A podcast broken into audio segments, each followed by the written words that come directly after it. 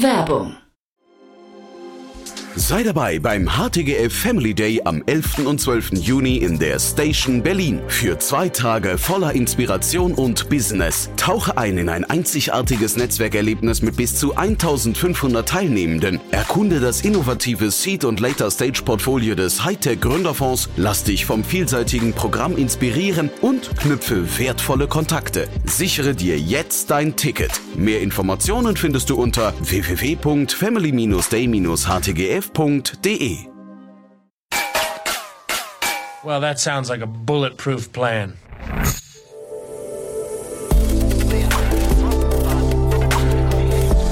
Startup Insider Daily. Bulletproof Organization. Perspektiven und Best Practices zum Aufbau gesunder Unternehmen.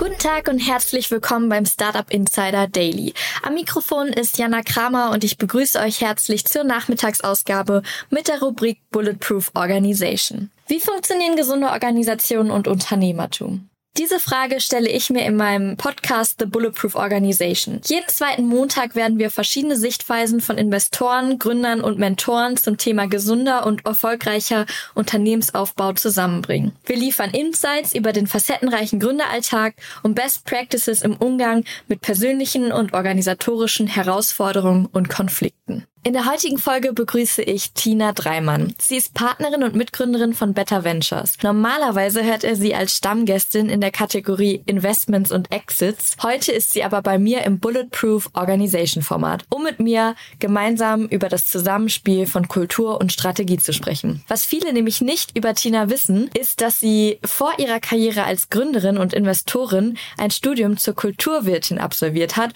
und danach mehrere Jahre in einer Strategieberatung arbeitet arbeitete. Grund genug, sie nach dem Zusammenhang der beiden Themengebiete zu fragen und Licht in das Thema Kultur zu bringen. Viel Spaß beim Reinhören. Startup Insider Daily. Bulletproof Organization. Herzlich willkommen, Tina. Ich freue mich, dass du da bist. Äh, danke, ich freue mich auch, dass ich da bin. Ich bin schon neugierig auf deine Fragen und äh, können direkt einsteigen, wenn du magst. Sehr cool. Dann lass uns doch mal direkt starten. Du hast auf meinen Post nämlich reagiert auf LinkedIn, wo es um das Thema Strategie und Kultur ging und wie man das eigentlich so in Einklang kriegt. Und was mich dabei besonders fasziniert hat, du hast geschrieben, du hast Kulturwirtin gelernt. Also du hast es studiert und dann bist du aber danach direkt in die Strategieberatung gegangen. Wie passt das genau. zusammen? Pa passt wie Faust auf Auge. Das ist eine sehr persönliche Geschichte. Ich bin schon mit 16 das erste Mal ins Ausland gegangen und habe dadurch dann so die Neugier für andere Länder, Kulturen entdeckt und wusste einfach als Kulturwirtin, ähm, das ist Kombi-Programme aus VWL, BWL, ähm, Sprachwissenschaften etc. sehr divers aufgestellt, wusste ich, da kann ich wieder ins Ausland gehen. Das wollte ich auch unbedingt. Und dann war ich während dem Studium schon mehrmals, also einmal bei der deutschen Botschaft in Wellington, äh, in äh, England im Studium und in Costa Rica in der freiwilligen Arbeit. Und das ist tatsächlich der Bogen zur Strategieberatung. Ich habe in Costa Rica ähm, Schildkröten betreut ich weiß jetzt, äh, bin ich gespannt. Ah, das ist ein, ja genau, es äh, klingt schon sehr, sehr spannend. Und ähm, das hat mich sehr, sehr glücklich gemacht. Ne? Also es war ein Freiwilligenprojekt. Traurigerweise musste man auch verkochte Eier wieder ausgraben, weil es eine der heißesten Sommer war, die es je gegeben hat. Und das heißt, zu Ende des Studiums dachte ich schon, ja, ich will was Ähnliches tun, ne, wo ich was bewegen kann, ähm, wo ich was Positives bewirken kann. Und es gab aber zu meiner Zeit damals noch kein LinkedIn, Xing, Social Media, nothing there. Ne? Und die, die großen Jobs bei diesen Organisationen, wo man wirklich was bewirken kann, da stand dann überall zehn Jahre Berufserfahrung. Und in der zweiten Zeile Managementberatungserfahrung. Und das war so dann der Schlüssel, wo ich gedacht habe, hm, ja, das macht vielleicht Sinn, da lerne ich viel, ähm, kriege ich wichtige Kontakte und dann, wenn ich ein bisschen größer bin, dann kann ich wirklich was bewirken. Und ich muss auch zugeben, dass vieles, was ich jetzt als Gründerin von Better Ventures äh, brauche, mir dort auch angeeignet habe. Lass uns doch da mal äh, näher reingehen. Jetzt hast du viel von Reisen erzählt. Das, hast du, das heißt, du hast selber sehr, sehr viele verschiedene Kulturen auch kennengelernt. Wie überträgst ja. du das jetzt auf deinen äh, Unternehmenskontext? Mhm. Also das äh, Wichtigste daraus für mich ist, dass es kein gut oder schlecht gibt. Ne, sonst äh, es gibt äh, nicht besser oder schlechter, sondern es gibt einfach nur anders. Und Und ich habe auch gelernt, dass egal welches Thema man bearbeitet, insbesondere wenn man Probleme löst, und das ist ja ein Unternehmerskill, der besonders hervorgehoben wird, wenn man Probleme mhm. lösen möchte, braucht man unterschiedliche Perspektiven.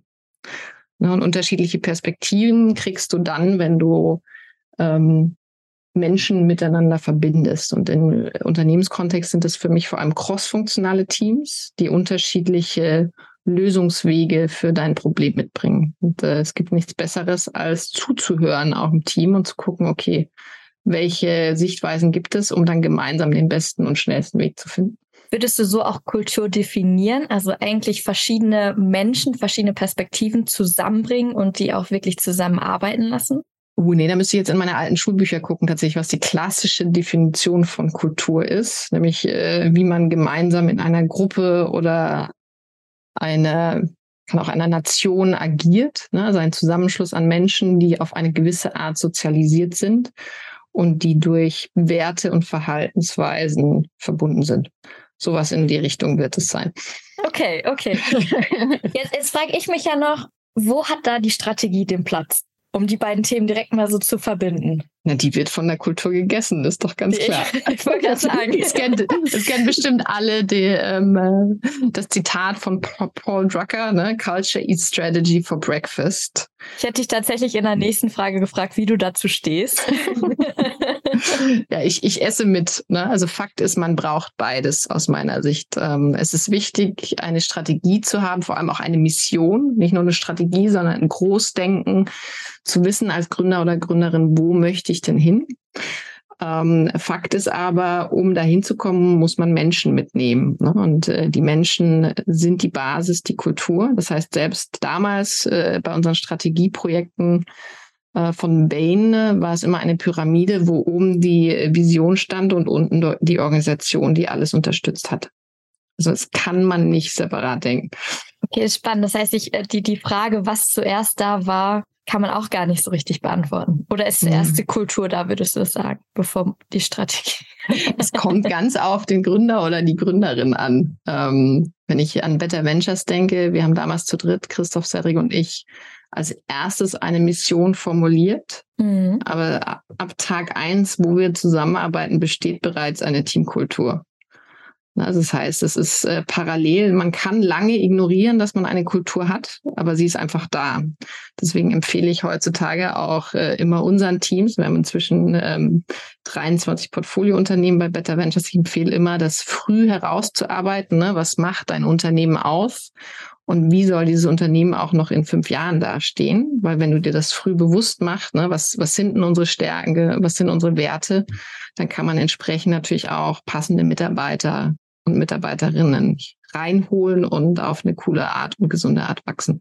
Wie habt ihr damals die Mission aufgestellt? Mm, damals in einem Teamworkshop, ne? Also es ging sehr tief um sehr viel Persönliches, ne? Also wo will eigentlich jeder Einzelne hin und was können wir mhm. gemeinsam erreichen? Und das dann wirklich in, in einem Workshop mit Coach formuliert, ähm, was uns antreibt. Okay, das heißt, wenn ich da auch so, so raushöre, die Mission ist eigentlich, wo es hingeht, beziehungsweise das, was er eigentlich im Kern macht. Ähm, Kannst du da vielleicht mal noch so ein paar Tipps zu geben? Ist das am Ende, wie, ich habe jetzt auch das Thema Vision im Kopf. Wie unterscheide ich Vision und Mission und ist das auch am Ende nur ein Satz an meiner Wand? Sage ich jetzt auch mal so salopp, also das sagt man ja auch gerne. das ist eine, eine spannende Frage und das Lustige ist, ähm, manche denken, die Mission ist das Größere, andere denken, die Vision ist mhm. das Größere und man braucht beides. Ne? Also man braucht erstens einen Nordstar, also einen, großartigen Traum, äh, den man nie erreichen wird und gleichzeitig eine kürzere Vision äh, 2020, 2023 haben wir bereits XYZ, äh, die ähm, datenbasierter ist, damit man vorwärts kommt. Ne? Also ich empfehle wirklich Teams äh, beides zu machen. Und spannend ist, dass wir äh, bei Better Ventures sogar nicht nur mit Mission Vision gestartet sind, sondern mit einem Core Belief. Ne? Und unser ähm, unser wirklich Kerngedanke ist, Gründer und Gründerinnen können die Welt verbessern. Ne? Also Founders mhm. uh, are the driving force to build a better world. Und unsere Frage war dann, oder unsere Antwort war, we are here to support them. Und wir haben erstmal geguckt, wie, wie können wir das am besten machen, um die Antwort dafür zu finden. Und dann später erst formuliert, ne, also unsere Mission ist es, uh, Europe's most active and valued Angel Club zu werden, um wirklich in der frühen Phase Gründer und Gründerinnen zu beschleunigen. Und das ist wichtig, wichtig und dringend, weil gerade im Impact-Bereich, und wir machen ausschließlich Impact-Investments, ähm, haben wir nicht mehr viel Zeit. Ne? Das heißt, wir müssen gemeinsam schnell sein. Wie wirkt sich dann eure Mission, du hast es eben schon angesprochen, auf eure Kultur aus? Also die, das ist ganz lustig. Unsere Mission ist direkt übersetzt sogar in, in Werte. Ne? Wir haben vier Kernwerte, nicht nur so für uns als Team, sondern äh, auch für unsere gesamte Community an Angeln und Gründer. Und äh, der erste Wert ist Founders First. Ne? Also die stehen immer ganz vorne und wie können wir sie am allerbesten unterstützen. Ähm, und da ist wichtig, dass man auf Augenhöhe mit den Teams arbeitet, sie respektiert ne? und auch im Sinne der Gründer ähm, handelt und nicht gegeneinander arbeitet. Das ist so der erste Punkt. Das heißt ja, wenn ich jetzt mal schon so weiterdenke, also ich versuche die ganze Zeit Kultur und Strategie zu verknüpfen in diesem mhm. Podcast mhm. und ich versuche jetzt einfach immer die Verbindung zu schaffen. Das heißt mhm. also, wenn, wenn ihr den Wert habt, ähm, Gründer zu unterstützen, ähm, kann das ja gleichzeitig, es wird natürlich auf Kulturseite gelebt, mhm. aber auf Strategieseite gibt es dann dafür wahrscheinlich äh, verschiedene Maßnahmen, wie das Ganze auch umgesetzt werden kann. Genau, es gibt einen Blumenstrauß an coolen Tools, die man ähm, nutzen kann, um eine Strategie zu erarbeiten. Ne? Also ein, eines, eine Strategiepyramide zu erstellen, ne? also how to win and where to win, wir arbeiten sehr gerne auch mit Lean Startup, also einem Business Model Canvas. Und das heißt, für uns am Anfang von Better Ventures standen erstmal Interviews. Ne? Also wir haben über 50 Gründer und Gründerinnen-Teams ähm, befragt und erstmal zugehört. Ne? Was braucht ihr gerade? Ähm, was bremst euch aus? Und dabei kam leider raus, dass Zugang zur ersten Finanzierung ganz oben steht. Mhm. Also das heißt, ähm, ein Business Model Canvas kann man empfehlen, um Strategie auf Papier zu bringen. Und da ist es auch, also je nachdem, welche kulturellen Werte hat, man hat, wichtig, diese mit einfließen zu lassen. Jetzt hast du gerade ganz viele verschiedene Modelle schon genannt. Mhm. Wollen wir mal gerade ganz kurz anfangen bei der Strategiepyramide? Was genau. ist das? genau, das ist äh, tatsächlich äh, einfach nur ein Framework oder eine Darstellung, die wir damals und wahrscheinlich auch heute auch immer noch, du kannst zumindest im Internet auch finden, bei Bain Company verwendet haben.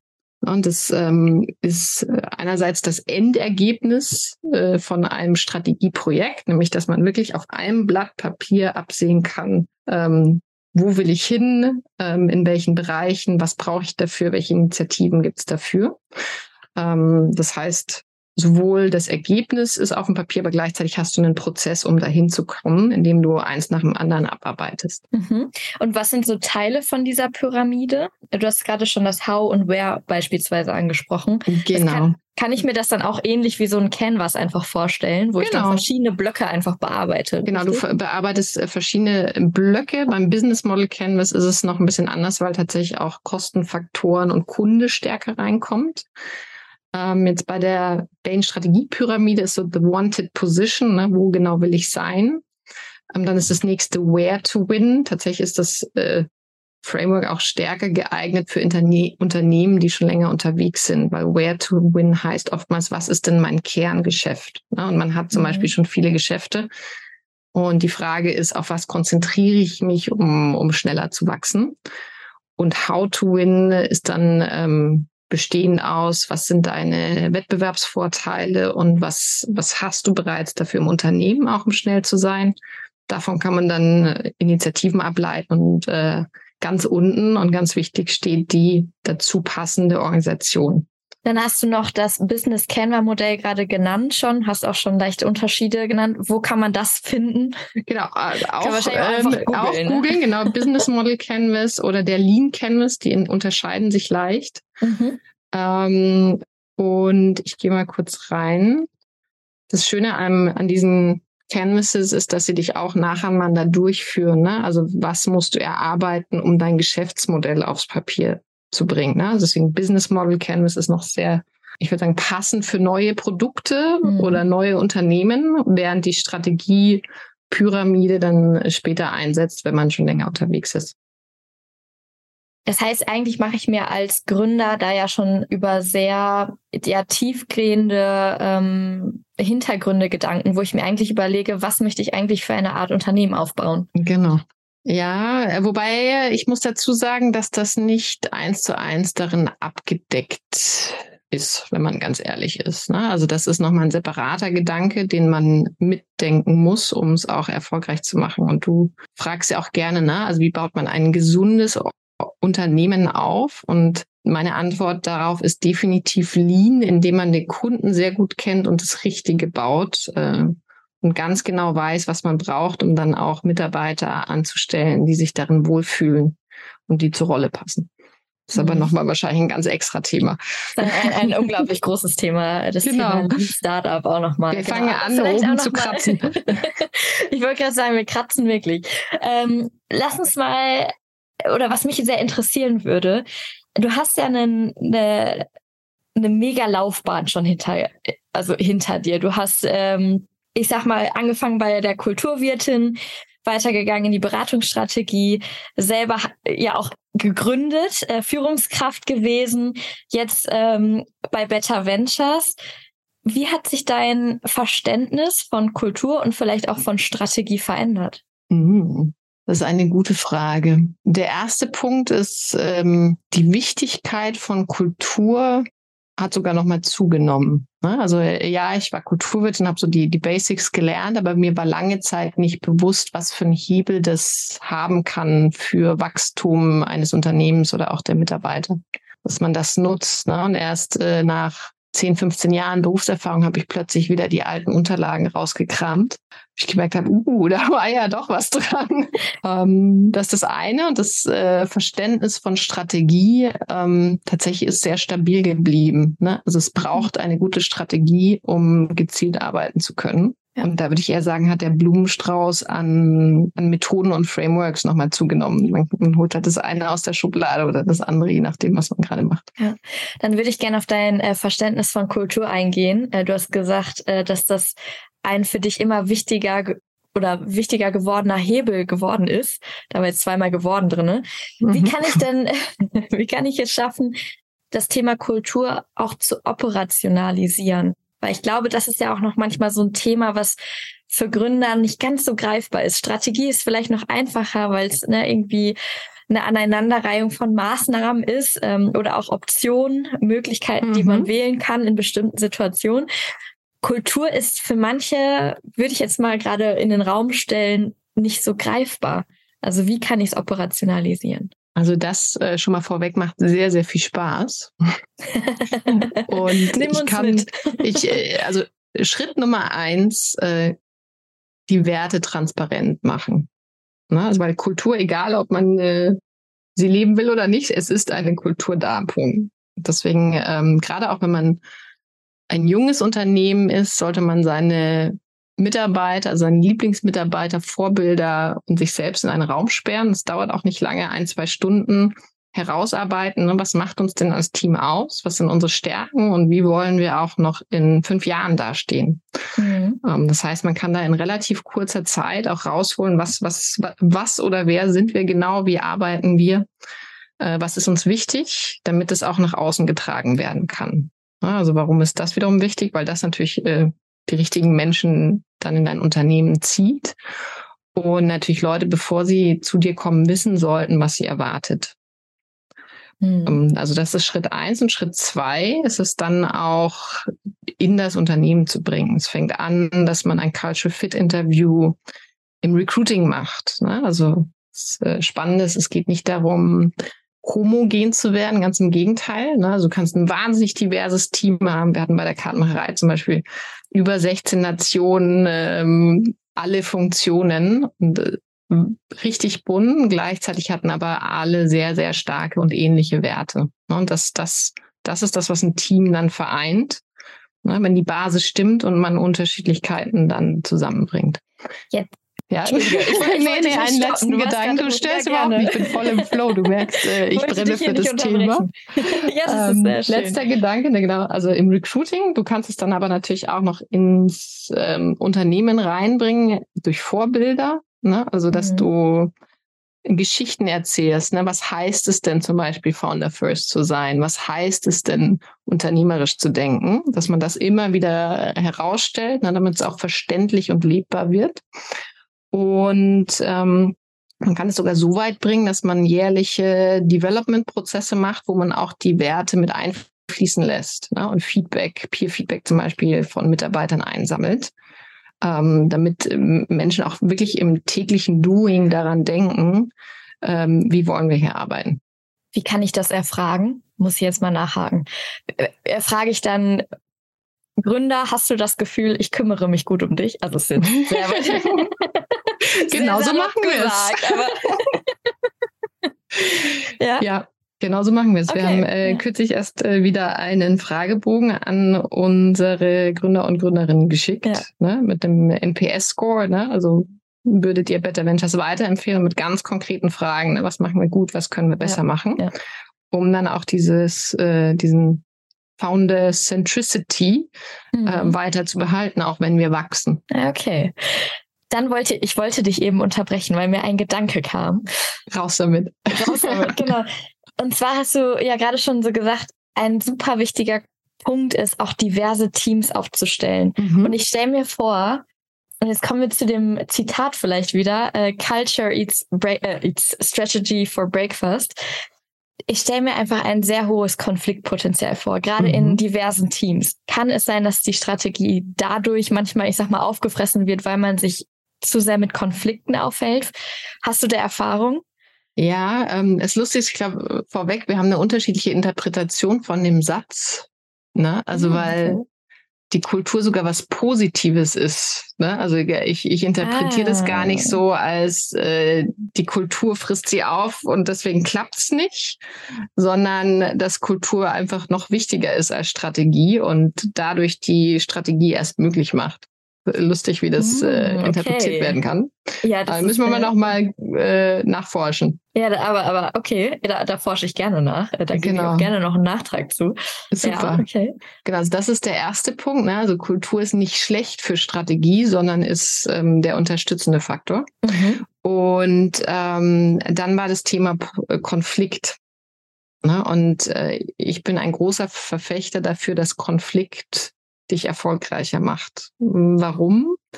Weil wir haben schon, also lange Zeit war ich immer sehr von meiner Meinung überzeugt und immer wenn man über A und B diskutiert hat und sich äh, fast schon die Köpfe eingeschlagen hat bei manchen Themen, mhm. kam meistens eine bessere Lösung C heraus.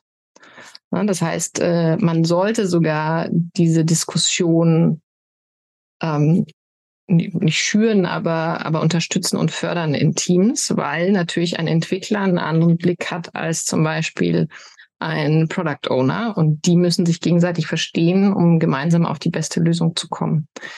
Deswegen mhm. äh, ganz, ganz wichtig, äh, und das kann ich auch nur jedem empfehlen für sein Unternehmen, Teams beizubringen, dass Konflikte positiv sein können. Ne? Also Konflikt klingt so negativ, ist es nicht, aber es ist eine, eine Meinungsverschiedenheit wie man diese konstruktive austrägt, ohne dass es äh, persönlich genommen wird ähm, und dadurch zu besseren Ergebnissen kommt. Das ist ein wahnsinnig wichtiges Skillset für unser jetziges Jahrhundert, wo wir ständig neue Lösungen suchen müssen als Teams. Das ist ja auch ein, dann ein Riesenpunkt tatsächlich der Kultur einfach, wie man, welche Haltung man dem gegenüber genau. auch hat. Ne? Ist ja auch ein bisschen wie mit dem Thema Fehlerkultur. Es ist ja fast ich sag mal, fast schon parallel. Ne? Beide haben eher eine negative Assoziation. Konflikt hört sich erstmal schlimm an, aber am Ende können eben neue Lösungen entstehen, was sehr, was sehr spannend ist. Ähm, wie kann genau ich das, so ist es. Ja, wie kann ich das denn als Gründer ähm, fördern in der in der Kultur? Vielleicht hast du da noch so ein, zwei Tipps. Mhm, ähm, es gibt also A, transparent machen und kommunizieren. Also das haben wir tatsächlich selber auch kürzlich erst wieder festgestellt, wie wichtig das ist, dass und dass noch nicht jeder den gleichen Wissensstand hat. Ne? Es gibt mhm. äh, zum Beispiel ein sehr tolles Framework von einer ähm, Kinderpsychologin aus Stanford, äh, Carol Dweck, das heißt Growth Mindset. Und da geht es tatsächlich auch darum, ne, wie ich gehe ich mit Challenges um, wie gehe ich mit Fehlern um, wie gehe ich mit Konflikt um. Und wenn wir in einer modernen Organisation arbeiten, die sehr viel Selbstverantwortung Verantwortung fordert und Eigeninitiative, ist es wichtig, dass wir da Mitarbeiter mitnehmen, ähm, und sie wissen, wie sie positiv mit den Themen umgehen können, also mit einem Growth Mindset versus mhm. einem Fix Mindset. Also das heißt, ähm, bewusst machen, dann Mitarbeiter passend trainieren und sich auch mit den Mitarbeitern weiterentwickeln, weil auch eine Kultur steht nicht still, sondern kann sich ähm, weiterentwickeln, überdacht werden. Was mir gerade noch so in den, in den Kopf kommt, ist ja, dass dieses ganze Thema, was wir auch gerade besprechen, ich habe ich hab eben mal schon so, ich sag mal, die These ausgesprochen, dass dieses Thema Kultur auch sehr abstrakt sein kann für Gründer. Und auch jetzt dieses Thema, ne, sei es jetzt Konflikte oder die, die Haltung gegenüber Konflikten ähm, mit in diese Kultur einzubinden. Wann ist eigentlich Zeit dafür? wie, wie, wie meinst du? Im, Im Unternehmensalltag oder? Ja, genau. Also äh, ich, ich habe jetzt so junge Unternehmen äh, im Kopf, die natürlich irgendwie im, im ersten Moment auch sehr stark darauf achten, ne? wie läuft mein Marketing, wie läuft mein Sales, kommen genug Kunden rein. Also ne, die Basis muss ja stimmen. Ich meine, ohne den Umsatz äh, würde man nicht zusammensitzen und weitermachen können. Wann ist dann eigentlich ja Zeit für so Kulturthemen und ja, also äh, Fakt ist, es ist nie der richtige Zeitpunkt und immer der richtige Zeitpunkt. Ja, und äh, jeder Unternehmer, jede Unternehmerin muss fokussieren ähm, auf die Themen, die gerade relevant sind. Ne? Aber sobald du wächst und Mitarbeiter hast, wirst du merken, da tauchen Themen auf. Ne? Da werden Dinge nicht verstanden. Und das ist der Moment, wo man dann dringendst angreifen muss oder äh, nacharbeiten muss und bestimmte Erwartungshaltung transparent macht, Prozesse einbringt, ein, ein sauberes Onboarding mit neuen Mitarbeitern aufstellt. Das heißt, das ist Führungsaufgabe. Das heißt, äh, es muss sich jemand aus äh, dem Leadership-Team mit dem Thema befassen. Und äh, wenn niemand darauf Lust hat, dann ist es wichtig, dass jemand Passendes dafür auch an Bord geholt wird. Ja, weil sonst ähm, was sonst passiert ist, dass du Ressourcen verbrennst. Ne? Also weil wenn sich die Mutter Mitarbeiter nicht wohl bei dir fühlen, dann gehen sie wieder. Ne? Und wenn sie ihr, mhm. nicht ihr volles Potenzial entfalten können, dann schneidest du dir als Unternehmerin ja nur selber ins eigene Fleisch. Also das heißt, äh, man sollte nicht zu kurz denken, sondern muss langfristig sich überlegen, was für eine Art von Unternehmen möchte ich aufbauen und da ganz früh damit anfangen. Woran hast du gemerkt, dass Kultur immer wichtiger wird? Hast du da so Beispiele? Du hast das eben mal gesagt. Mhm.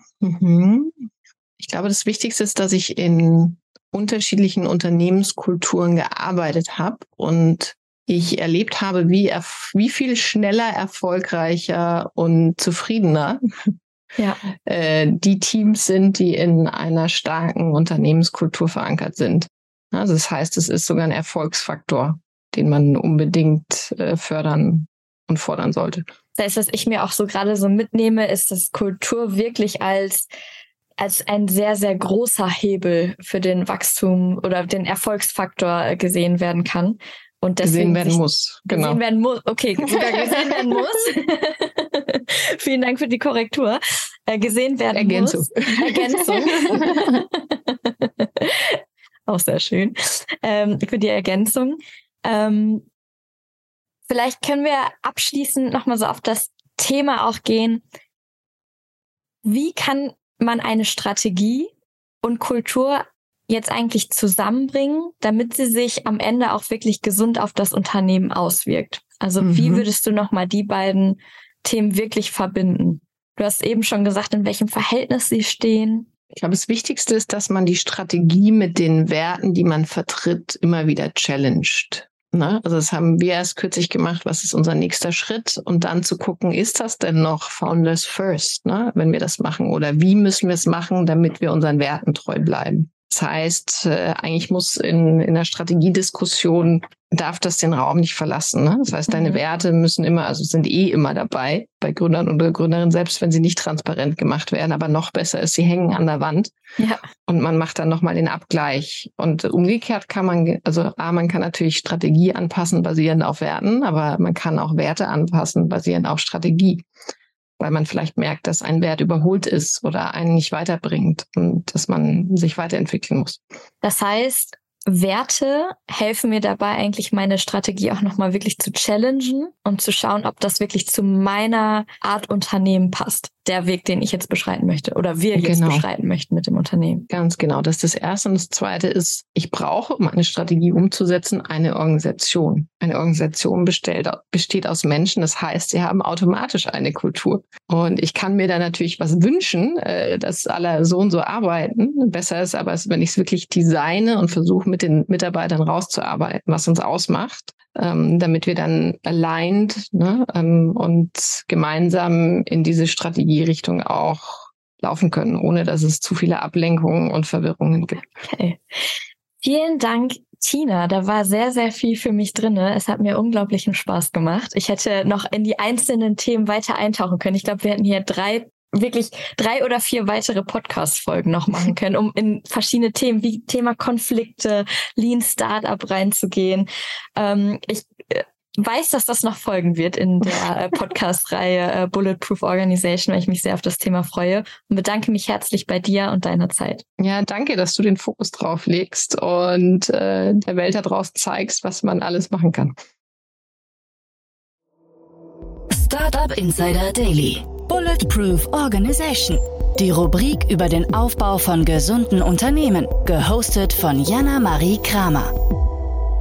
Das war die Folge mit Tina Dreimann. Und das, was ich mir mitnehme aus dieser Folge, ist auf jeden Fall das Bild der Pyramide, in dessen Spitze die Vision oder Mission steht und unten drunter die Basis, die Organisation bildet. Ich hoffe, ihr konntet genauso viel mitnehmen wie ich aus dieser Folge und wünsche euch jetzt einen schönen Nachmittag. Wir hören uns in zwei Wochen wieder. Schaltet trotzdem morgen bereits schon wieder ein zu den neuesten Startup News.